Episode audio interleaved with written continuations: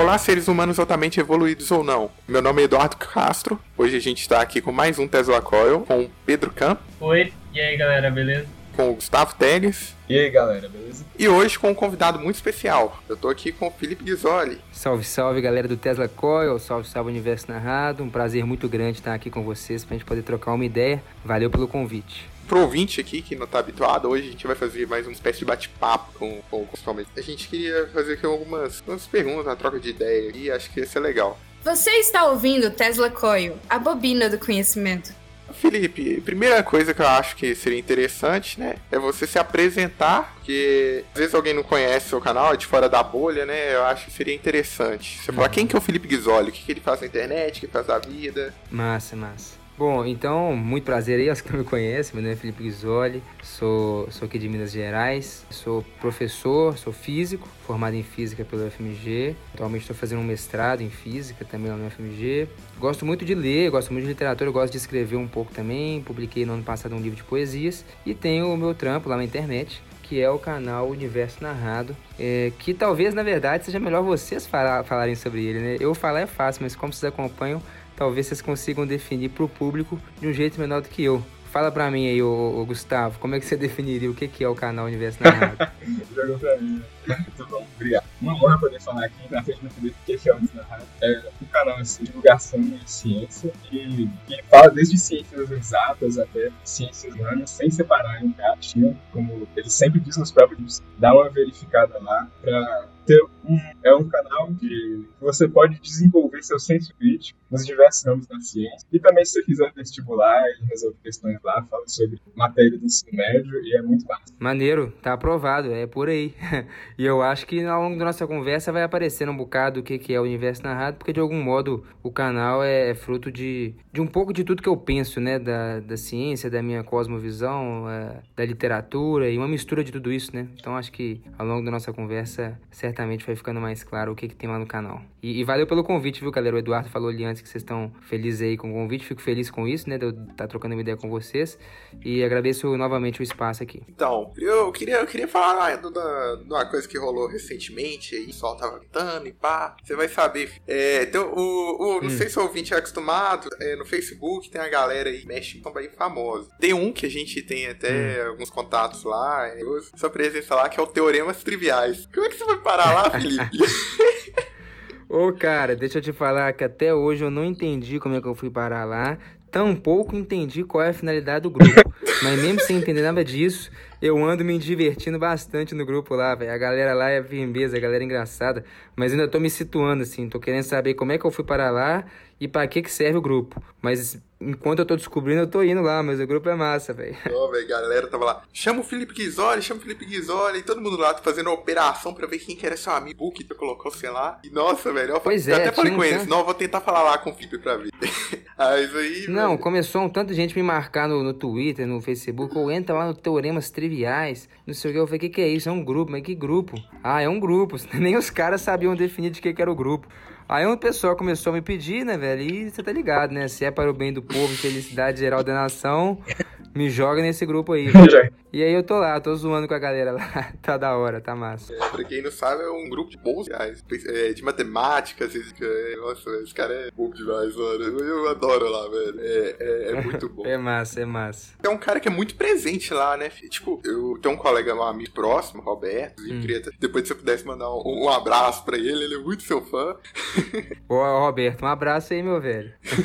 o, o Roberto, ele falava direto, a gente tava né, lá ele viu, sei lá, direto. Caramba, olha lá o Ghisoli, que não sei o que. Só aquele time, né? Era doido, doido assim pra trombar, sei lá, que não era uma uhum. pandemia, né? Mas você é muito presente na FMG, né? Você tá fazendo estrado lá? Como é que é? Como é que é a sua área? Isso. Ó, oh, antes de tudo, velho, bobeira dessa aí do Roberto, velho. Nossa, você podia esbarrar lá e a gente trocar uma prosa boa, velho. Já rolou algumas vezes, foi bem interessante, velho. Então esbarrar uma galera na rua desconhecida que eram gente que. pessoas que me conheciam da internet e tal, nem inscritos do canal, que me esbarraram, velho. E em algumas ocasiões nós trocamos umas boas ideias, velho. Foi, foi bem maneiro. Então, Roberto, a próxima vez você me, me cutuca lá pra gente bater uma prosa, hein, velho.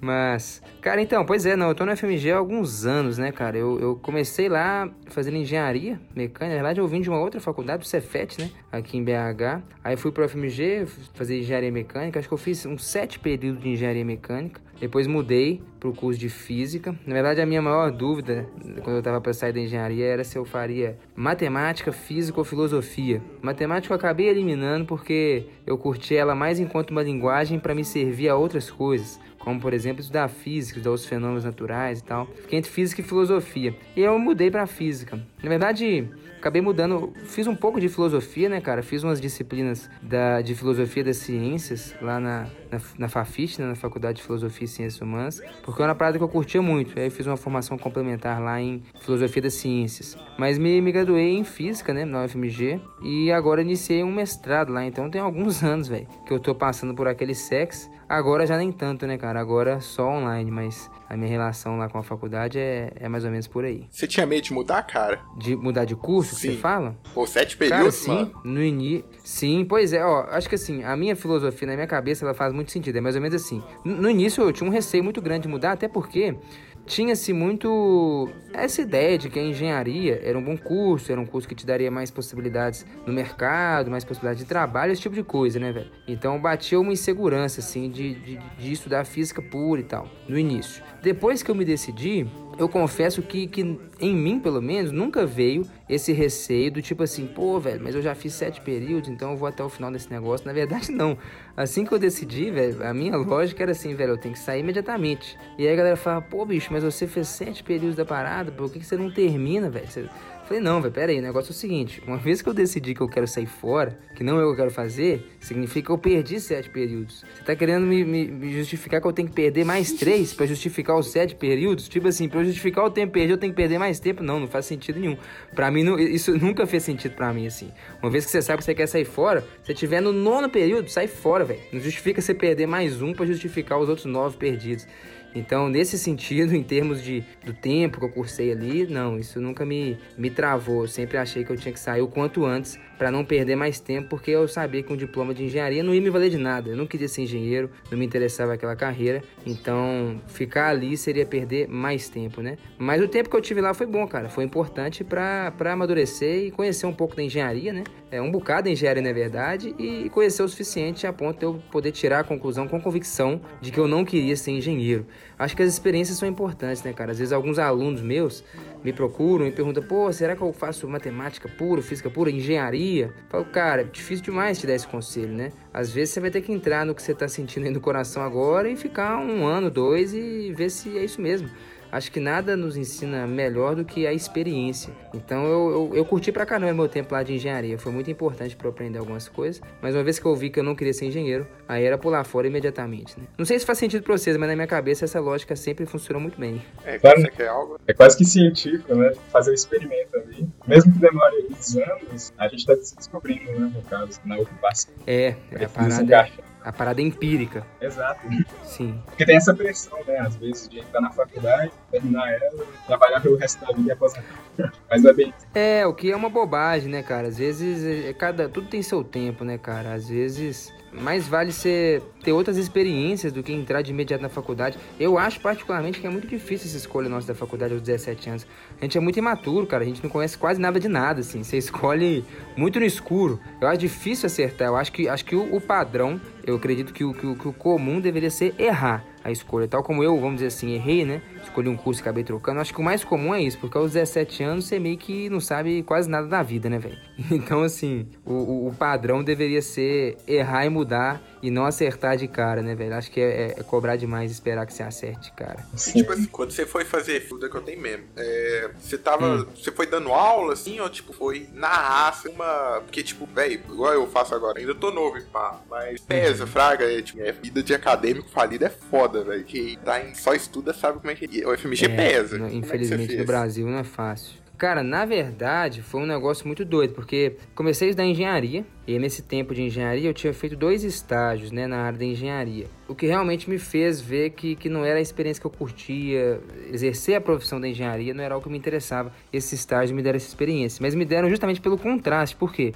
Porque o que rolou, cara, foi que meio que sem querer eu comecei a, a, mexer com o ensino. Eu tinha 18 anos, eu tava lá no Cefet e eu vi um. Tava na cantina, eu lembro, velho. Tinha um papelzinho de, um, de uma escola, né? Do, do Bernoulli, que é um colégio, um, um cursinho aqui de Belo Horizonte. E eles estavam fazendo um processo seletivo para contratar monitores de matemática, física, química e tal. E precisava ter se formado ou estar cursando um curso na área de exatas e tal. Eu falei, velho, vou fazer essa parada. E aí me inscrevi no processo lá e passei, comecei a dar monitoria de matemática.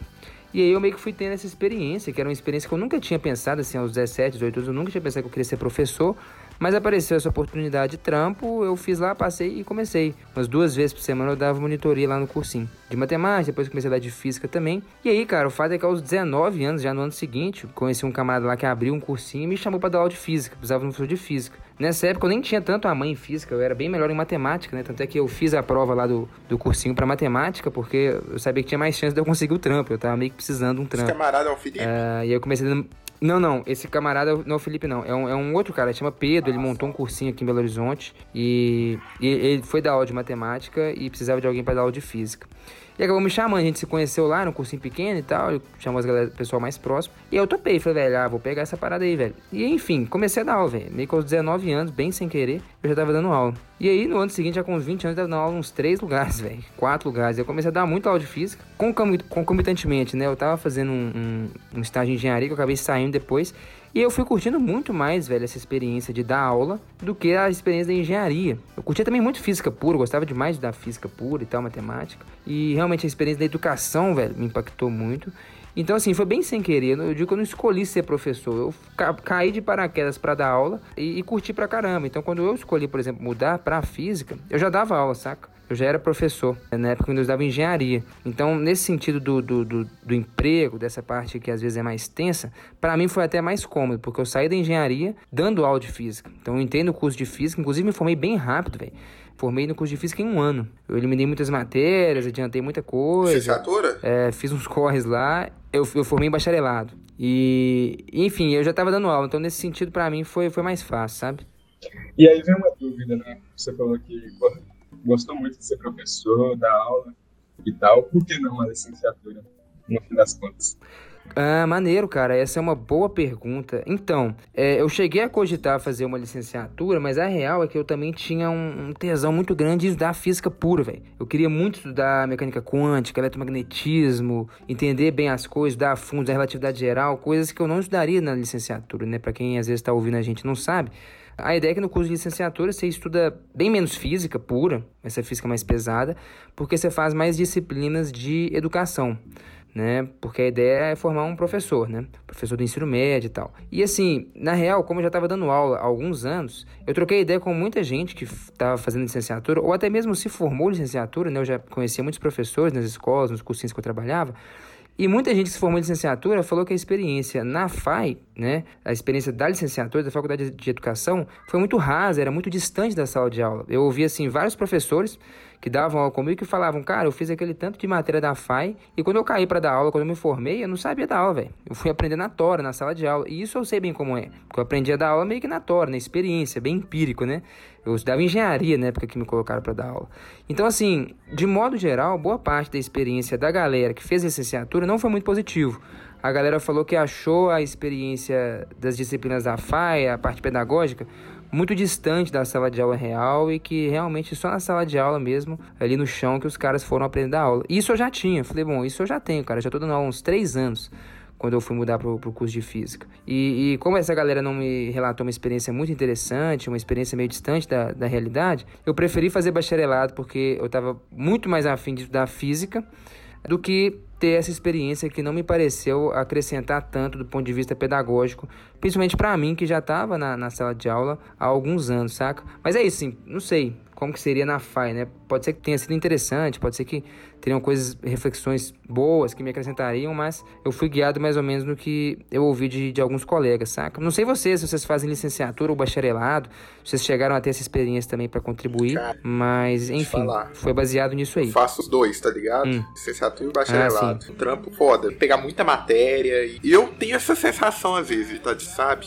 Mas eu nunca dei uhum. aula também, né? Uma coisa que tá dando aula e tem as disciplinas ao mesmo tempo. Igual tem gente que faz estágio e faz aula na educação. Pô, eu já tava tendo aula de psicologia psicologia da educação quando eu tinha acabado de fazer 18 anos. Eu, tipo, com gente que era professor lá. Meio que eu podia estar no médio, tá ligado? Não sei se eu, uhum. foi a, a, decisão foi a grade certa. Não sei o que, que rolou. Eu acho que uhum. talvez quando eu for dar aula pode dar um efeito. É, às vezes assim, eu, eu queria mesmo era estudar só física, tá ligado? Mas eu meio que uhum. penso assim, ah, vou pelo menos fazer aqui, nem que seja só os recursos didáticos, depois na física, uma hora eu vou ter que dar aula, tá ligado? Como eu não tenho experiência, né, enquanto. Porque realmente, invariavelmente, cara, você vai ter que dar aula mais ou mais tarde, né? Quer você queira ser pesquisador e não querer ser professor, não tem como, principalmente no Brasil, né? Essas carreiras vêm muito atreladas. Então, mais cedo ou mais tarde você vai ter que dar aula. Essa experiência pode ser muito mais positiva que você imagina, porque igual eu, realmente eu nunca tinha pensado em ser professor, nunca tinha escolhido eu quero dar aula e caí de paraquedas para dar aula e, e, gostei pra caramba, cara. Eu acho que a experiência da, da docência, ela nos acrescenta muito em muitos âmbitos.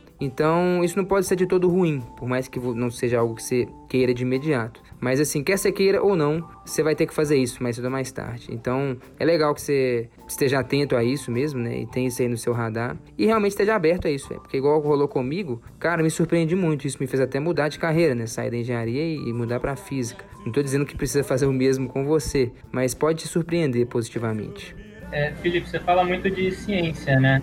Mas mesmo assim gosta de dar aula. Você já fez ou pensa em fazer algum trabalho de pesquisa na área da física? Pois é, cara, eu gosto bastante da aula, mas ao mesmo tempo eu gosto de física pura. E acho que eu gosto igualmente das duas coisas, né? O que me, me faz que faz ser muito difícil escolher entre um e outro. Atualmente eu tô fazendo um, um mestrado, né, lá no FMG. Então eu tô fazendo pesquisa. E, bom, tô curtindo pra caramba, gosto demais, assim, adoro estudar física pura, fazer esse trabalho de pesquisa. E, e não sei, eu, eu, eu, penso que o que me interessa é tentar conciliar essas duas coisas, cara. Para mim, o, o jeito ideal de viver a vida seria continuar dando aula, continuar ensinando, que eu acho que é, é, é o que eu sei fazer, sei lá, véio, quase que por natureza, não sei.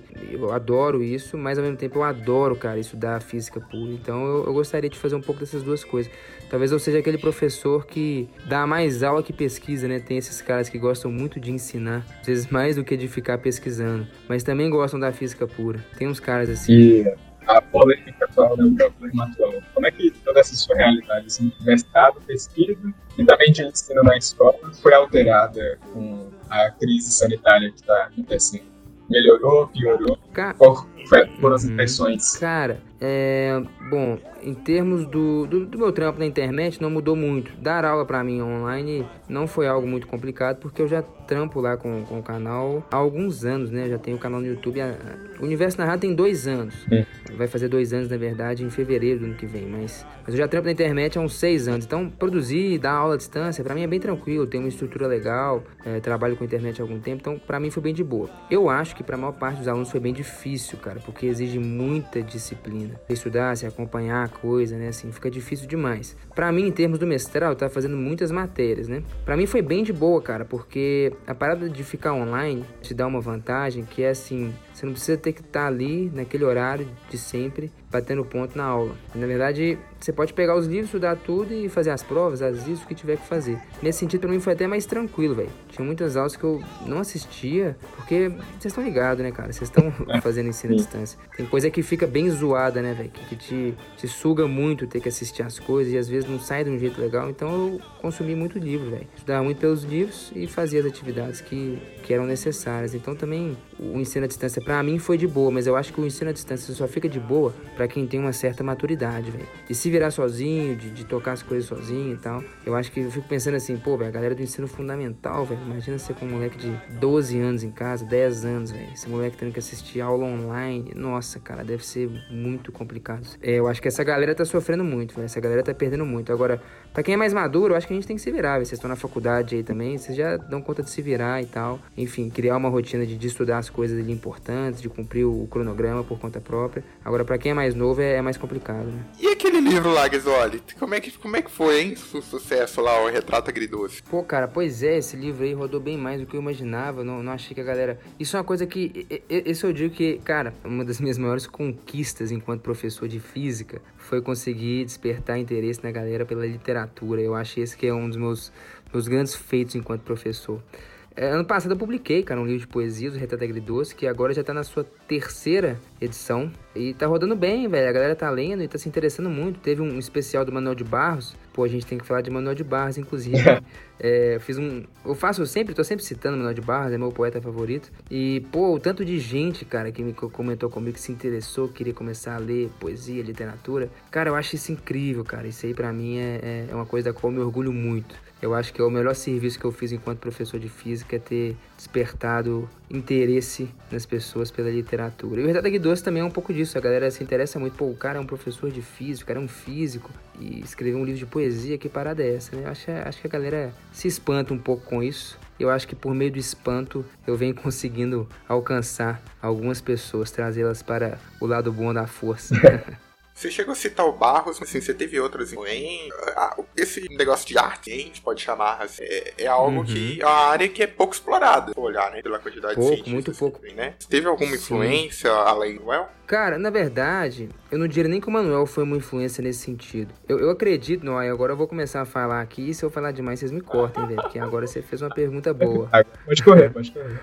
Mas a, a ideia, cara, é mais ou menos o seguinte: eu, eu, eu sempre. O meu interesse na física, acho que por isso eu acabei saindo da engenharia, ele era muito pouco pragmático, velho. Mas ele era essencialmente estético. Ou seja, por que eu saí da engenharia? Não, não me dava tesão nenhum, velho calcular um jeito de fazer um motor mais eficiente, fraga. Consegui entender os cálculos, fazer as coisas, mas não, aquilo não me despertava nenhum interesse, assim, eu achava sem graça, assim, vamos otimizar esse processo aqui para deixar o custo da produção do aço mais barato. Essas coisas não me interessavam muito. Pelo contrário, né, do outro lado, uh, uma, uma, equação física que às vezes não tem significado, tipo assim, cara, o Einstein conseguiu calcular como que a luz se desvia quando ela passa por um campo gravitacional. Caramba, achava aquilo tão bonito. E você consegue captar tudo aquilo em uma equação. Não só tudo aquilo, mas muito mais coisa, né? Você consegue captar todas as leis de Kepler, toda a dança dos astros, né, cara? Toda, toda a gravitação e o movimento do sistema planetário. Você consegue captar uh, o desvio da luz no campo gravitacional, as ondas gravitacionais, como é que a força gravitacional se propaga. Você consegue captar, apreender tudo isso, né, cara? O movimento dos satélites em uma única equação. Eu falava, caramba, isso era de uma beleza, velho. Era tipo você, ver uma obra de arte, velho. O tanto de coisa que tem por trás daquilo, você imaginou, velho? Tanto de coisa que tem por trás de uma equação. É poético, cara. Aquilo é, aquilo é poesia pura, no sentido de que é o homem dando um jeito de ler a realidade e expressando ela para o mundo. Só que ele expressa através de uma equação matemática, velho. E realmente só quem, quem, quem, entende consegue compreender a beleza por trás disso. O Bertrand Russell tem uma frase assim, né? Como eu estava citando até antes aqui no nosso bate-papo, aqui antes de começar, né? Eu citei um, uma dedicatória de um livro que eu gosto muito, já citei várias vezes lá no meu canal, que se chama O Romance das Equações Algébricas, né? A dedicatória, o autor que é o Gilberto Garbi, ele escreve assim: Eu dedico esse livro a todas as pessoas que, por falta de oportunidade ou traumas pedagógicos, foram privadas dos incontáveis prazeres que a matemática pode proporcionar. A matemática pode proporcionar muito prazer, cara, e ela é uma linguagem, tal como a língua portuguesa é, e tal como Manuel de Barros criou todo um, um manuelês, um vocabulário para fazer poesia, ou Guimarães Rosa, né, criou toda a sua linguagem ali, misturando o, o bucólico, né, a coisa telúrica, a coisa do campo, com a, com a parte intelectual, que o cara era um gênio. A matemática é uma linguagem tal e qual é a língua portuguesa ou a língua inglesa. E o homem se faz, faz uso dela, né, para expressar os seus entendimentos, né, cara, a respeito da natureza. É incrível como que, que, que a gente pode usar essa linguagem matemática para descrever tantos fenômenos naturais, né, que é o que a física faz. Mas, enfim, para mim, uma, uma, uma, equação matemática, principalmente que descreva um fenômeno físico, né, cara, ela, é, ela tá no mesmo pé, na mesma proporção que um poema. E se você for para pensar, o, os fazeres são bem parecidos, né, cara? O que, que um, um, um poeta faz? O que um poeta faz é, é às vezes Manuel de Barros, né, que tem uma poesia toda do campo, né, da terra, traduzir e expressar em palavras algo que ele quer que as outras pessoas consigam perceber ou compreender. No caso dele, bem coisas do campo, né, da terra. O que uma equação tem a fazer? A mesma coisa. E via de regra, apesar de ter todo um método científico por trás, é claro, ela tem tanta subjetividade quanto uma poesia. Como assim? Uai, o Newton descreveu a gravitação de um jeito. Por quê? Porque ele achou que funcionava daquela forma. O Einstein já descreveu de um outro jeito. E se for olhar na história, o Einstein tinha certeza que a teoria dele era correta da gravitação porque ela era muito bonita, né? Tem aquele papo, se não me engano, do Planck, né? Falando com ele, cara, mas se der errado lá, à medida que os caras vão fazer do desvio da luz, a equipe de astrônomos tá aí, não, não vai dar errado, velho, porque você não entendeu o negócio ainda, não. O negócio é muito bonito e tal. Então, assim, muitas vezes, cara, os físicos são guiados por critérios estéticos, tanto quanto um artista. A grande diferença é que a estética não é tudo, né? Tá aí a teoria das cordas para citar isso como exemplo. A estética não é tudo. Você tem que passar pelo crivo da experiência, você tem que, enfim, a coisa tem que respeitar um método científico. Mas em muitas vezes os físicos são guiados muito mais por, por critérios estéticos do que de imediato critérios objetivos e científicos. Mas aí, enfim, o método científico vai fazer o crivo, né? Na navalha de Ockham vai escolher o que é ou não científico. Mas a, a parte estética, a parte da beleza, ela está assim presente num, físico teórico formando uma teoria, tanto quanto um poeta escrevendo um poema. Só que a gente não consegue perceber isso, né, cara? E, e, o fato é que eu comecei a gostar muito de física porque eu achava bonito, cara. Eu achava de uma beleza incrível, assim, o cara conseguir resumir em uma equação tanto de fenômenos físicos, né, a realidade do universo, de vários fenômenos descritos em uma, duas equações, eu achava aquilo realmente surpreendente. E, e, e minha relação com a poesia era a mesma, assim, eu, eu, sentia, eram sensações muito parecidas que eu tinha lendo a poesia do Carlos Drummond, que eu também li boa parte da obra, do Manuel de Barros, ou a prosa do, do Guimarães Rosa, enfim, a sensação que eu tinha lendo literatura, consumindo arte, que para mim era principalmente pela forma de literatura, era muito parecida com a sensação que eu tinha quando eu estava estudando física, cara. Eu estar tá podendo contemplar uma parada bonita, uma parada profunda, uma parada maior do que eu, saca? Eram muito parecidas. E aí eu fui conseguindo conectar as coisas e falando, caramba, velho. A poesia do Manuel de Barros parece muito com a equação do Einstein, assim. O espírito que motiva os caras é, é, bem parecido. O espírito científico é muito, muito semelhante ao espírito artístico. E eu fui percebendo a conexão entre essas duas coisas, cara. Eu falei, velho, o cientista muitas vezes está fazendo arte, cara, mas com matemática. O que torna tudo muito mais foda, muito mais bonito até.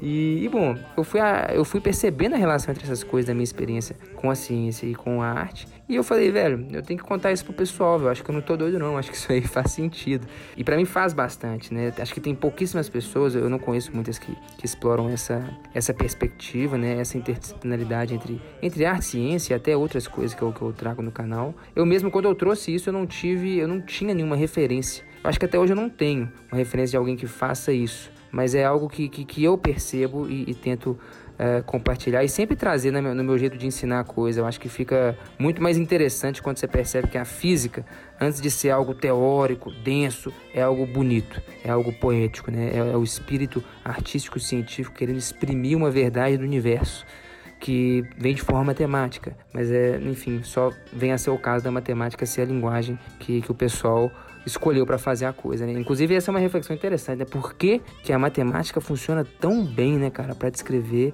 a realidade física, os fenômenos físicos? Tem um texto desse do, do Eugene Wigner, né? Que chama On the Unreasonable Effectiveness of Mathematics on Natural Sciences, que é, seria, em tradução aqui, né? Sobre a, a não razoabilidade da eficiência da matemática nas ciências naturais. No final do texto, o Eugene Wigner foi um físico, né? Muito importante, até mesmo em desenvolvimento da física quântica, se não me engano, século XX. A conclusão dele é que não faz sentido, cara. É uma sorte a matemática funcionar tão bem para descrever a realidade física.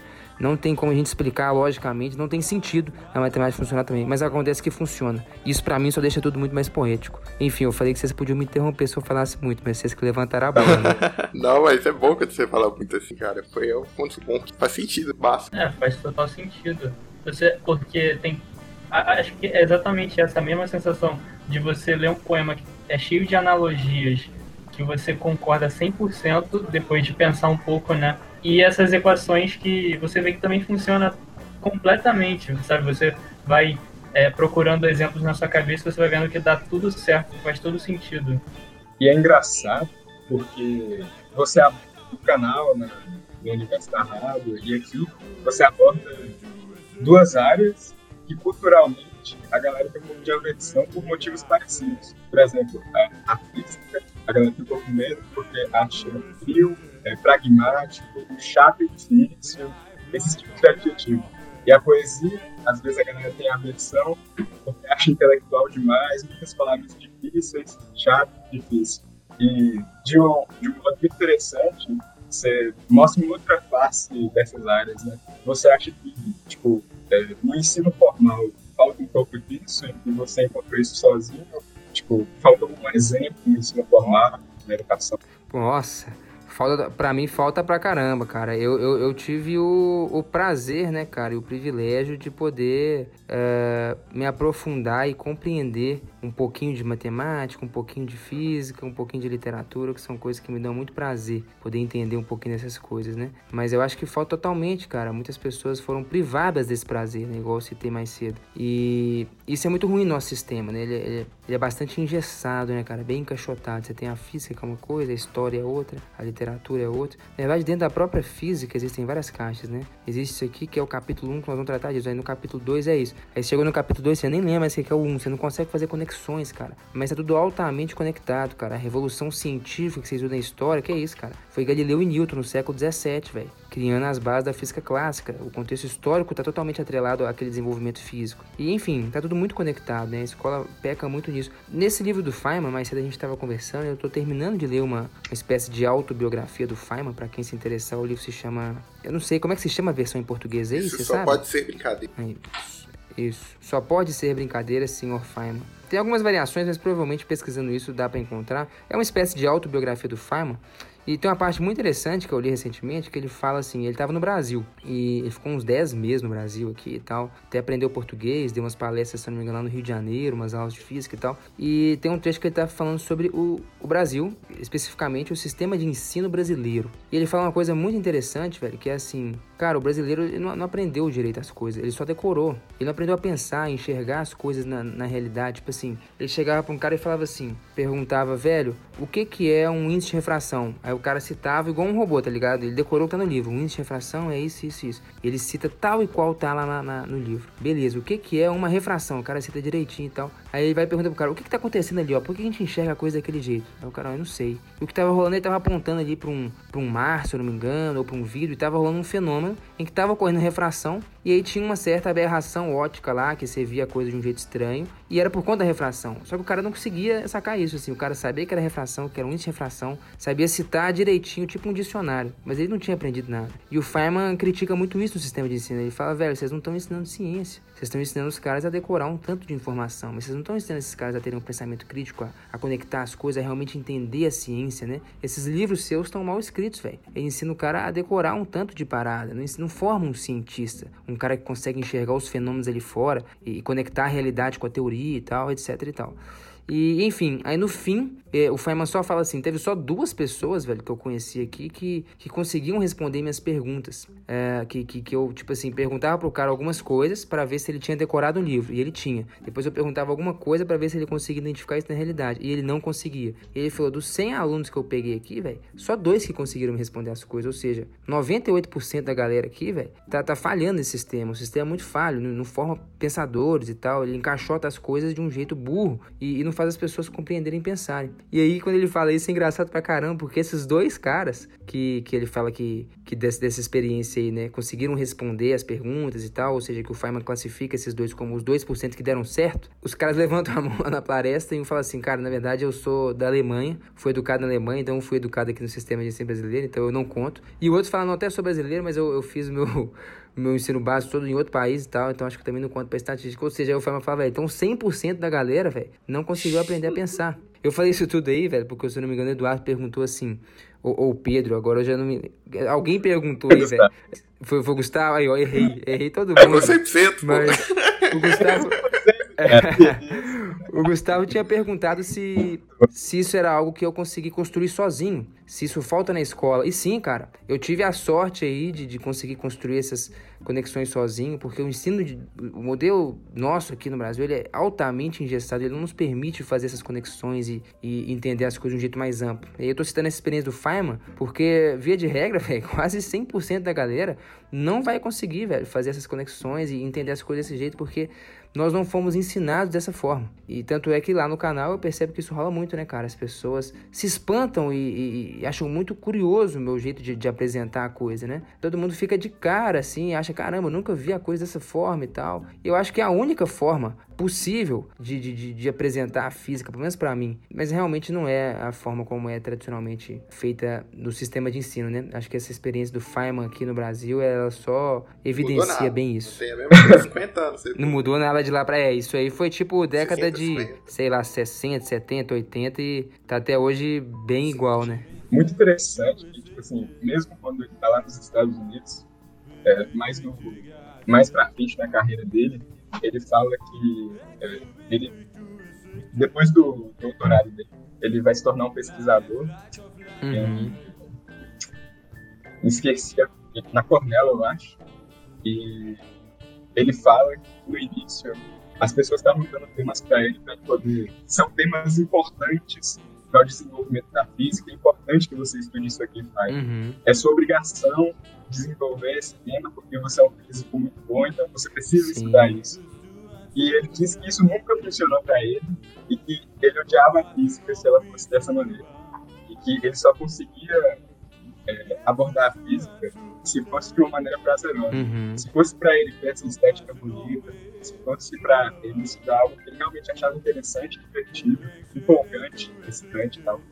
E a, é. os diagramas dele que venderam Do frisbee, né? Ele estava em um momento de investimento, ele disse. Ele estava ali tentando descrever um movimento de um prato voando no refeitório, que ele só estava suando, entre aspas, e que virou um trabalho importante. E aí ele disse que ganhou o Nobel ali de tabela e que não é tão importante esse tema. Que a parte mais importante desse processo era o prazer de poder desenvolver aquilo, de estar ao lado dos colegas cientistas, conversando ciência de uma maneira prazerosa que é uma coisa que você Sim. defende bastante, fala bastante do seu canal também. É, eu não sei se é o melhor jeito, nem o único jeito, mas é o jeito que eu consigo fazer e ver a coisa, né? O Feynman fala exatamente isso.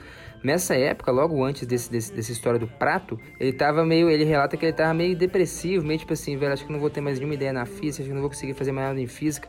Na verdade, ele fala até que ele tava tomando um ranço assim por física, tava deixando de gostar. E ele vê um prato lá voando, tipo um frisbee, né? Aí de brincadeira ele equaciona e tal, e resolve o, o problema, e calcula a velocidade de precessão do, do, do giro em relação à velocidade de rotação, e resolve, acha legal pra caramba e se diverte. E ele conta pra um cara lá e fala, não, velho, que divertido que eu fiz isso, isso e aquilo. Aí o cara pergunta, tá, mas pra que, que serve isso? Falou, velho, sei lá, eu achei divertido pra caramba. E ele fala exatamente isso, cara, agora eu só vou fazer física se for pra brincar, se for pra me divertir. Do contrário, eu não sei fazer. E eu acho que a ciência, ela pode sim ser muito, muito bonita, muito divertida, né, cara? A matemática, ela se parece muito com um jogo, né, cara? Você coloca as regras, os axiomas, a partir delas você deduz, deduz algumas coisas, né? Então, de modo geral, a física e a matemática, elas têm um caráter lúdico, eu acredito muito nisso. E o Feynman fazia física para se divertir, né?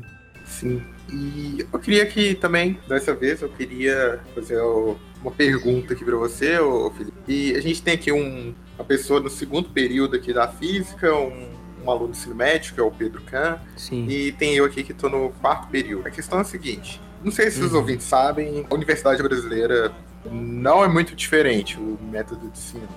É, alguns dizem que é até pior, né? Porque se antes alguns professores deixavam fazer perguntas em sala, algumas coisas assim, né?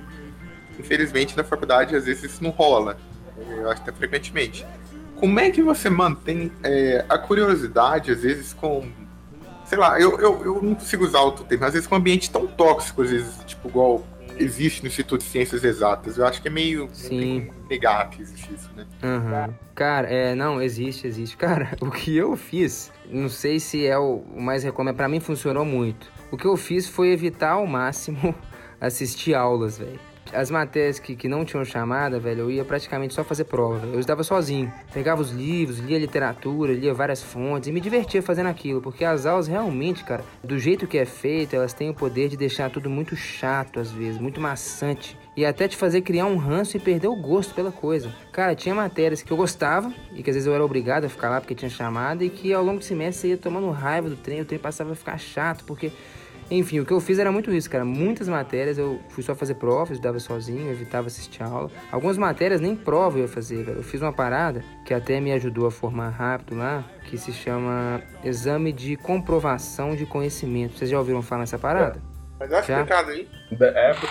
É, é, é uma parada tipo assim, pra quem não conhece, basicamente é, sei lá, você tem uma matéria lá, cálculo 3, e você não tá afim de fazer a matéria, de assistir às aulas, fazer a prova. Você se inscreve lá na secretaria da faculdade, pelo menos na UFMG funciona assim, né? Pra fazer um exame de comprovação de conhecimento. Basicamente você fala, quero fazer o exame de comprovação de conhecimento de cálculo 3. Aí o que os caras vão fazer é marcar um dia uma prova pra você, que vale 100 pontos, e que tem todo o conteúdo da matéria de cálculo 3. E aí você faz, você vai lá um dia no semestre, faz essa prova, e a nota que você tirar nessa prova é a sua nota na matéria. Tipo assim, você tirou 78, beleza. É como se você tivesse feito a matéria e passado com, com essa nota. Sacou? Se você tirar menos que 60, já era, já toma pau. Então você tirou 53, então pronto. É como se tivesse feito a matéria, sido reprovado e você foi reprovado. Vai aparecer lá no seu currículo. E eu fiz isso, cara, algumas vezes no intuito de de não gastar muito tempo assistindo aula, porque eram poucas as aulas que, que, que, acrescentavam, que tinham esse, que davam esse, esse prazer, que despertavam esse interesse. E, eu percebi que conseguia manter esse interesse estudando sozinho, lendo bons livros, pesquisando por conta própria.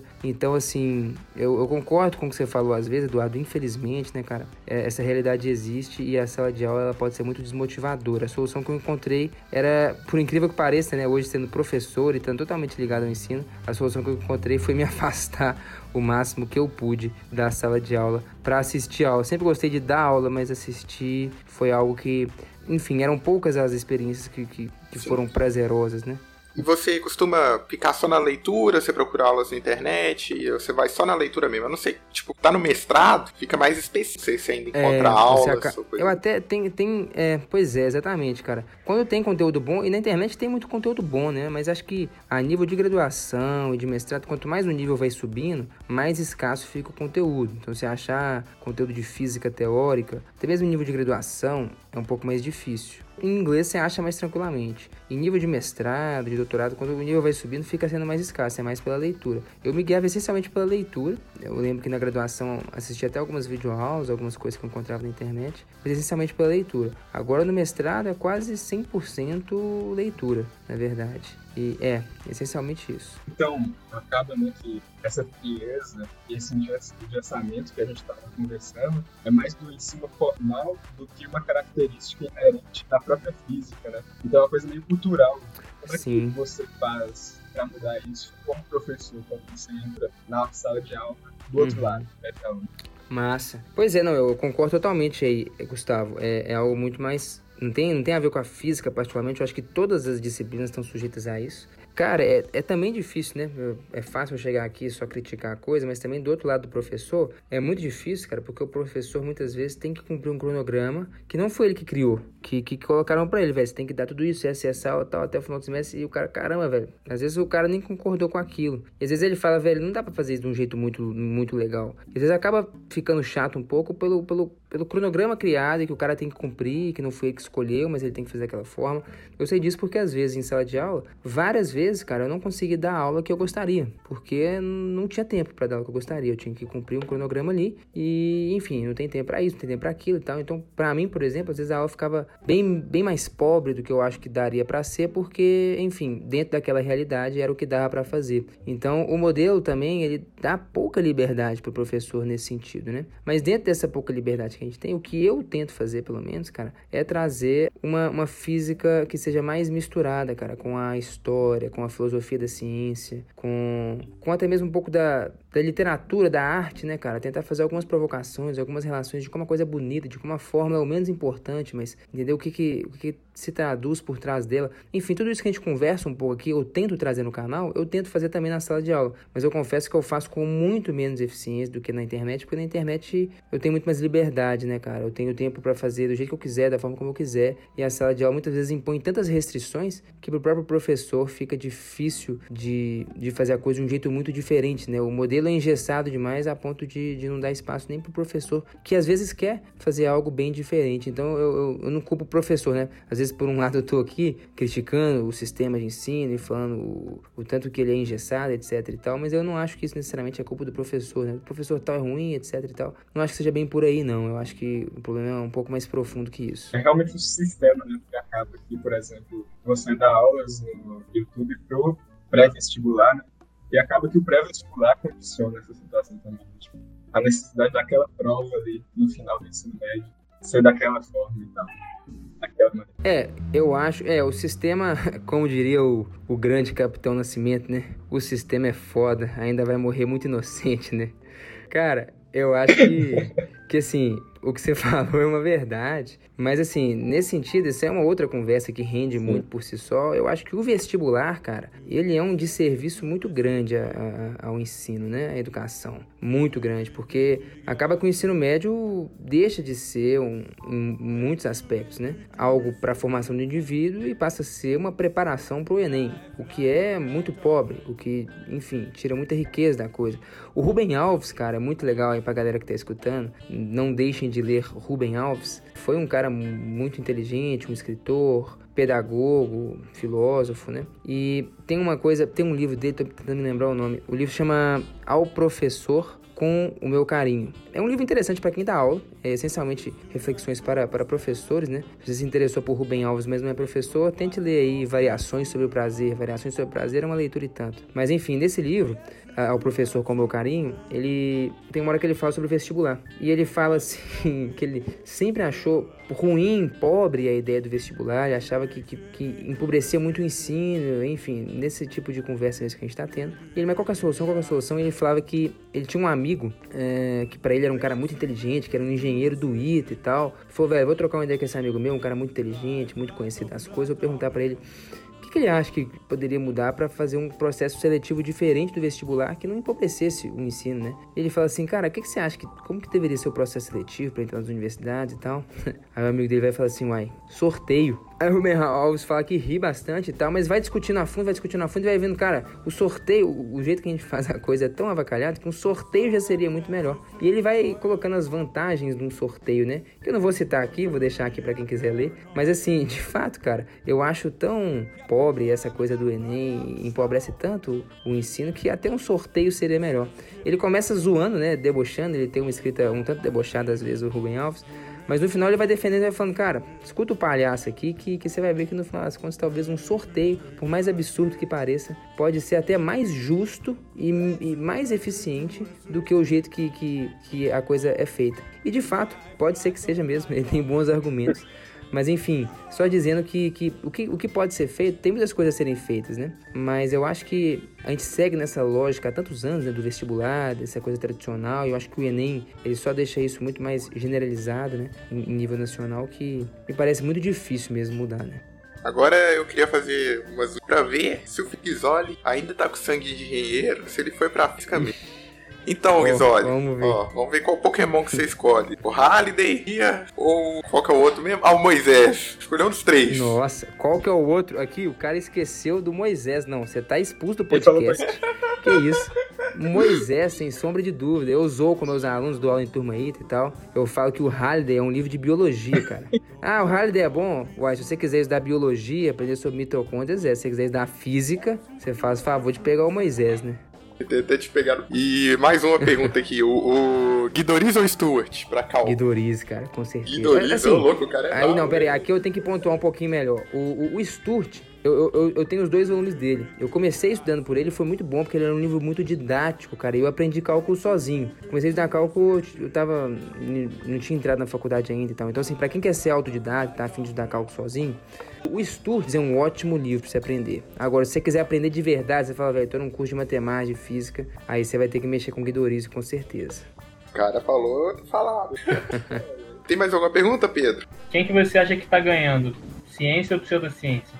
Nossa, pseudociência, mas de muito longe, cara, é uma lavada. Não dá nem, é até desigual a competição. Mas assim, isso vale não só para o campo científico, né, cara? De modo geral, isso é uma coisa que eu penso muito a respeito.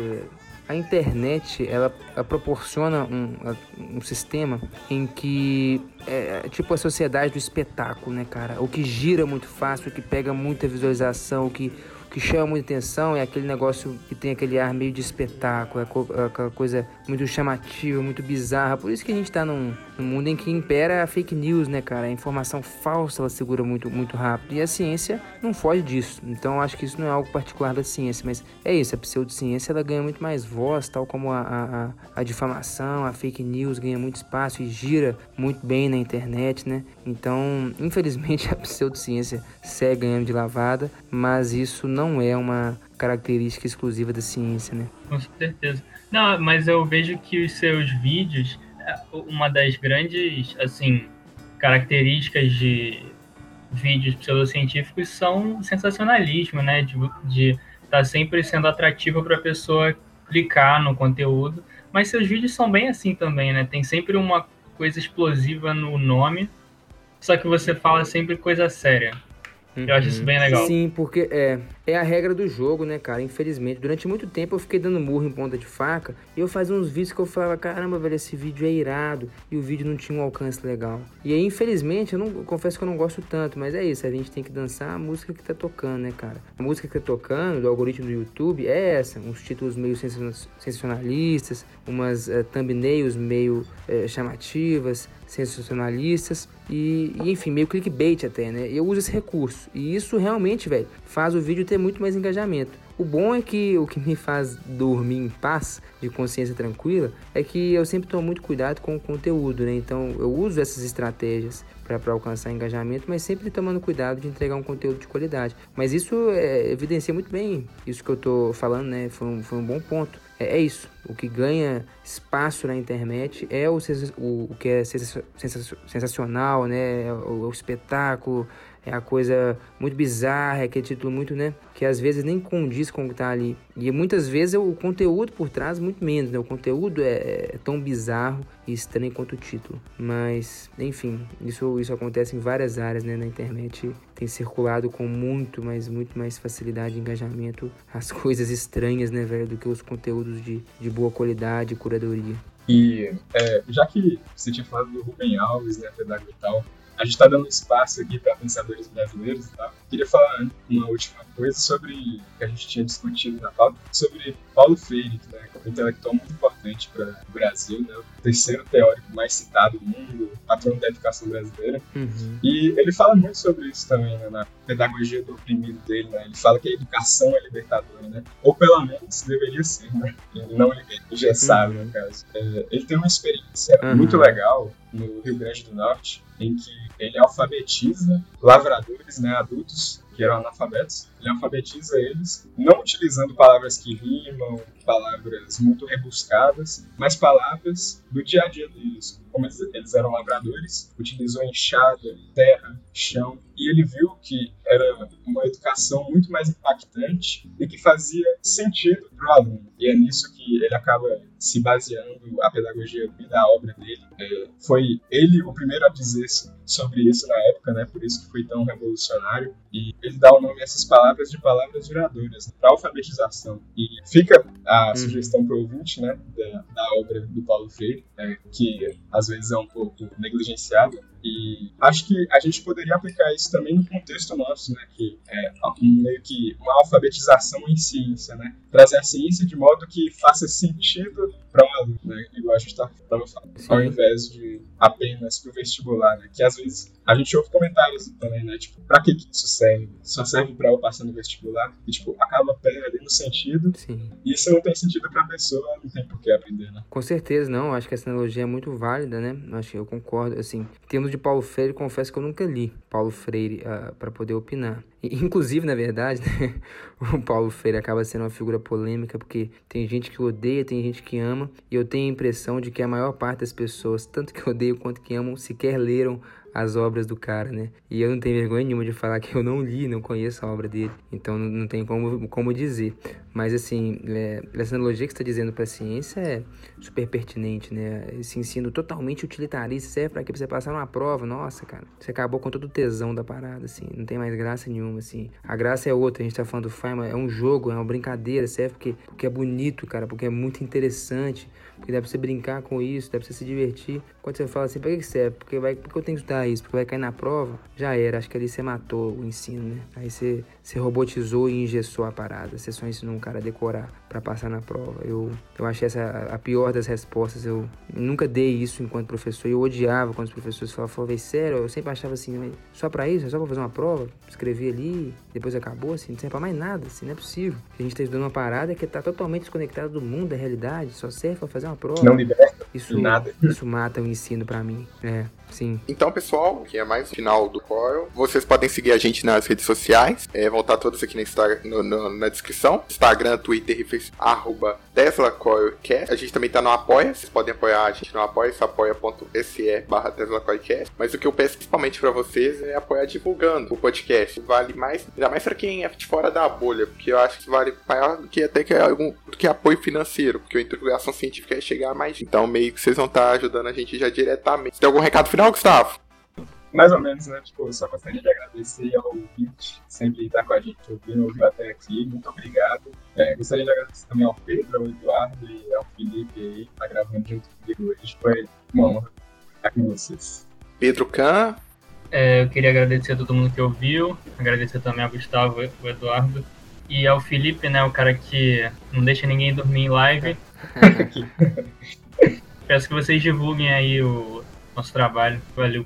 E agora, por último e não menos importante, nosso querido Felipe Guizoli. Galera que curtiu um pouquinho dessa prosa aí, quiser ver um pouco mais, só jogar Universo Narrado, tanto no Instagram, no Twitter, no YouTube, Facebook, é isso, Universo Narrado, vocês me encontram. E, pô, agradecer o espaço, né, galera? Foi um prazer poder trocar uma ideia com vocês, agradecer a todos que nos ouviram até aqui. Espero que essa prosa tenha, no mínimo, divertido aí os ouvidos dos, dos que nos ouviram. Então o homem falou, a gente vai deixar aqui na descrição também as redes dele. Tamo junto, galera. Até mais. Até.